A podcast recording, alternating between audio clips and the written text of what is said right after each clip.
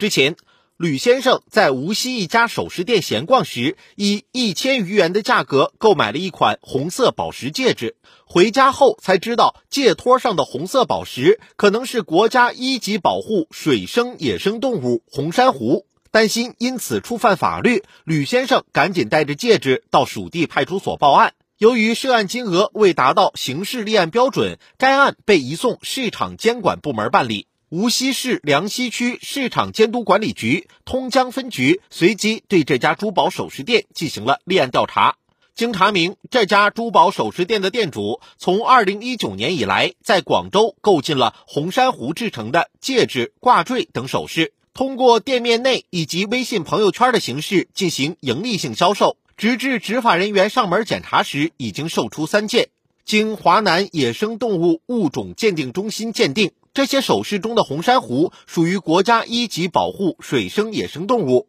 由于涉案的红珊瑚价值比较低，没有达到追究刑事责任的标准，无锡市梁溪区市场监督管理局通江分局依法对当事人作出了没收实物和违法所得，并处以罚款的行政处罚。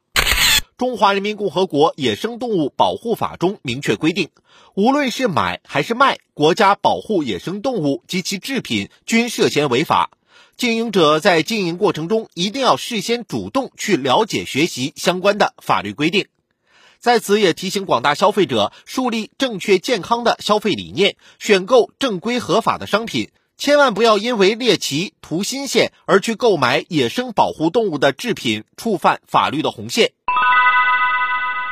有一次，我和我媳妇儿去逛珠宝店，我媳妇儿跟我说：“老公，等我三十岁的时候，你就给我买那个三克拉的钻戒，好不好？”我满脸柔情的拉着我媳妇儿的手说：“媳妇儿，你在我心中永远都是十八岁。”